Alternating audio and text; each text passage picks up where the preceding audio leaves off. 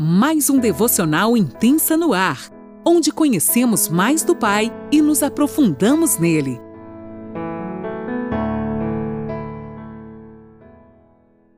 Bom dia, mulheres! Que alegria! Mais uma segunda-feira se iniciando e eu, Laninola, estou aqui com você para compartilhar mais um pouquinho da palavra do Senhor. Eu falo de Criciúma, Santa Catarina e é uma honra te ter aqui comigo no meu quarto, nós podendo compartilhar essa palavra tão preciosa que é a palavra de Deus. Nós estamos ainda no Evangelho de Mateus, capítulo 18. Hoje nós vamos ler a partir do versículo 15 e é com muita alegria que hoje a gente vai aprender mais um pouquinho. Por isso eu digo para você: pegue sua caneta, seu caderninho e a palavra de Deus e vamos anotar. Eu vou estar lendo aqui na NAA. Eu te convido a seguir aqui juntinho comigo. Se o seu irmão pecar contra você, vá, repreenda-o em particular. Gente, isso é tão importante. Sublinhe aí na sua Bíblia, particular. Se eu lhe ouvir, você ganhou o seu irmão, mas se não ouvir, leve ainda com você uma ou duas pessoas para que, pelo depoimento de duas ou três testemunhas, toda a questão seja decidida. Se ele se recusar a ouvir essas pessoas, exponha o assunto à igreja. Olha, a gente começa em particular, depois com duas ou três pessoas e em terceira instância que a gente vai para a igreja. Se ele se recusar a ouvir também a igreja, considere-o como gentil e publicano. Em verdade lhes digo que tudo o que ligarem na terra será sido ligado nos céus, e tudo que, o que desligarem na terra terá sido desligado nos céus. Em verdade também lhes digo que se dois de vocês sobre a terra concordarem a respeito de qualquer coisa que vierem a pedir, olha que chave aqui. Se dois ou três concordarem a respeito de qualquer coisa que vierem a pedir, isso lhes será concedido por meu Pai que está nos céus. Porque onde estiverem dois ou três reunidos em em nome de quem, gente? Em nome de Deus. Em meu nome ali estou no meio deles. Uau, até aqui. Esses são os passos da disciplina que muitas vezes a gente foge, né? Hoje a gente vive num meio que até muitas vezes, quando se disciplina um filho, a gente é taxado de meio legalista, muitas vezes a gente é taxado de radical, mas hoje o Espírito Santo vai abrir um pouquinho a nossa visão sobre essa questão. O que nós devemos fazer né, quando um irmão da igreja peca contra nós? Que passo de disciplina? O que, que eu devo fazer? Nós temos aqui esse caso de ofensa pessoal. É como se eu chegasse para alguém e conversasse com essa pessoa, alguém que me ofendeu, é uma ofensa pessoal. Então, isso é muito importante que você faça isso com cuidado, com amor, sempre o amor à frente de qualquer correção. Eu tenho aprendido ao longo desses anos com aconselhamentos que você nunca vai direto ao ponto. Muitas vezes a gente está cheio da razão, mas uma dica que eu dou para você, quando você for conversar com alguém que errou com você, primeiro elogie essa pessoa. Faça como um sanduíche, sabe? Faça primeiro os elogios, depois as ofensas e depois por cima você dá a sua opinião, o seu conselho, expõe o seu coração. Isso geralmente funciona. Então a gente tem aqui né, um caso bem claro de uma ofensa pessoal e uma das coisas que a gente tem aprendido que a gente não deve levar para frente para que isso não cause, cause mágoa e também nem deve levar para as famílias ou os amigos. Umas coisas que acontecem, outro dia eu estava conversando com minhas amigas, eu falei. sobre isso. Gente, alguém me ofendeu, eu não posso sair dali irada ou triste, magoada e despejar para minha melhor amiga porque ela tá ali ou mandar um áudio. Isso acontece muito no meio das mulheres.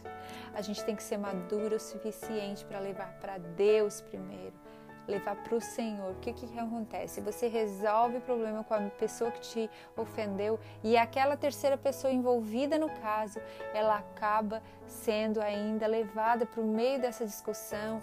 Você já está tudo bem com a, com a pessoa que ofendeu e ela está lá cheia de mágoa, cheia de ressentimentos. Então, são é, caminhos desnecessários e não vai mudar nada. Você vai dizer, ah, mas eu, eu abri meu coração porque eu estava nervosa. Vá para Deus, abre o seu coração numa situação dessa, vá para Deus e abre o seu coração. Não fique propagando, porque dois minutos depois você pode ter arrependido e a palavra foi dita, você já contaminou outra pessoa falando mal da outra. Então, que a gente possa ter uma língua que abençoe e não expõe essa pessoa publicamente, porque isso é muito, muito constrangedor. As pessoas, quando chegam no lugar, elas percebem, né? Então, isso é muito constrangedor. Então, a gente deve abordar a pessoa, sim, que pecou contra nós de uma forma particular, numa conversa sós com ela. Olha, Fulano, não gostei da maneira que você me tratou, eu fiquei muito triste. E muitas vezes eu vou dizer para você, você entendeu errado, porque aconteceu comigo já, de falar ou de alguém falar para mim e foi algo que foi interpretado errado. Muitas vezes isso acontece nas conversas de WhatsApp.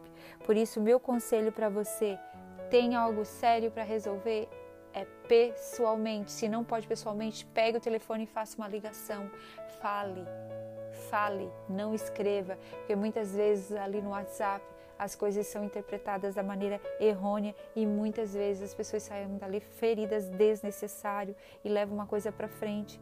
A pessoa pode se sentir humilhada e achando que o que que eu fiz da minha vida fui, né, não foi isso que eu falei. A pessoa pode ficar muito ferida e muitas vezes você perde o seu irmão. E nesse caso, a gente tem que sempre pensar que a gente vai em amor para ganhar o nosso irmão. E caso não resolva, né, que a gente não tenha um, um êxito, né, que a pessoa não entenda e que foi, gente, mas isso aqui é em caso grave, sabe? Caso grave. Quando o caso é grave que a pessoa não de maneira nenhuma aceita, você chama duas ou três pessoas de confiança, pessoas de Deus. Senta com essa pessoa, expõe, para que ela entenda que realmente, pense bem, gente, duas pessoas maduras na fé. Maduras na fé nem sempre quer dizer pessoas mais velhas, mas pessoas que vão te direcionar, pessoas que vão não tomar partido, que vão estar ali imparcial e vão abençoar para que qual é o intuito de toda essa conversa? É que o ofensor e o ofendido cheguem num acordo e que o problema seja resolvido. Não é expor ninguém. Por isso que a gente deve pegar pessoas conselheiras, pessoas de Deus. O propósito é evitar que o pecado dessa pessoa se espalhe ou que esse erro daqui a pouco ela esteja fazendo com outras pessoas, que os relacionamentos não sejam mais estremecidos, e a gente não pode simplesmente deixar de lado, porque isso vai criando raiz de mágoa, amargura dentro do nosso coração. Então a gente precisa ter honestidade, a gente precisa ser prudente e resolver com urgência esses tipos de assunto. Quando o assunto é grave, quando foi algo muito grave, resolva na presença de pessoas idôneas. E quando não tiver jeito, então você vai para a liderança da igreja a palavra fala que você procura a igreja. Eu penso, né, um conselho meu particular, que você procura a liderança da igreja. Porque hoje, é, se você perceber, as pessoas não vão lá no púlpito, na frente, né, se expor, porque muitas vezes a nossa igreja, num domingo, por exemplo, está cheio de visitantes e as pessoas não vão entender nada. Então, procure pessoas, a liderança da igreja, Chame essa pessoa, não desista, não desista de procurar a paz, de resolver. E é, é a Assembleia dos Santos, significa a liderança vai estar ali ouvindo, né, intervindo para que essa pessoa não se perca. Lembre sempre que o, o propósito né, da disciplina ele é preventivo. É evitar que a igreja, que os irmãos caiam no erro. Então você vai estar lá se reconciliando e fazendo a pessoa entender. E pense bem, gente, nunca chegue assim já se defendendo, porque isso não é o intuito. O intuito é fazer a pessoa ver e corrigir o seu erro, o seu pecado. Uma vez que a igreja deve amar uns aos outros, a gente foi chamado a amar. Até a palavra ali fala, né? Que ele, se, se a pessoa não quiser aceitar conserto, não quiser a repreensão, ele é considerado como um gentil. Mesmo ele sendo um gentil, nós somos, é, tá, como é que eu posso dizer, imperativo no nosso, em nós cristãos, que a gente deve amá-lo. E a gente vai amar, só não vai ter mais comunhão com essa pessoa. Então a gente deve sim buscar de todas as formas a salvação dessa pessoa, para que ela não se perca. Eu acho tão lindo, lá em Gálatas 6 fala, né? Paulo foi tão.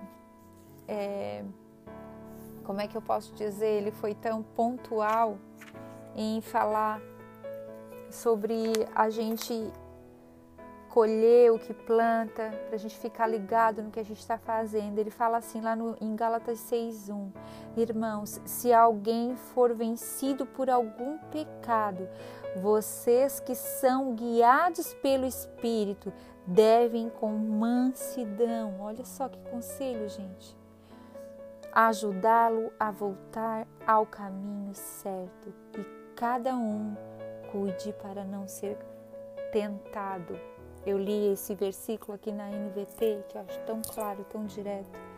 E é isso que a gente tem que procurar fazer. A gente deve amar o nosso irmão acima do pecado dele, procurar trazer ele para o caminho e também nos cuidar para que a gente não caia. A gente não vai expor esse irmão ao ridículo, a gente vai procurar cuidar o pecado Spurgeon ele é muito pontual quando ele fala que a presença de Jesus é o centro constante no nosso meio. E aqui no versículo 20 ele fala assim: porque onde estiverem dois ou três reunidos em meu nome, ali eu estou no meio deles. Por isso eu acho essa frase do Spurgeon tão, tão pontual, tão específica que eu quero concluir com ela. A presença de Jesus é o centro constante da Assembleia, a autorização para a sua reunião e o poder com que a igreja age. Nós vamos agir a partir do poder do Senhor Jesus. A presença dele vai estar ali e nós vamos ser guiados em amor. Então, tome cuidado nos concertos que você tem que fazer. Ame o seu irmão acima das suas razões, acima dos seus achismos e cuide para que você não caia também no mesmo erro que ele. Amém? Deus te abençoe.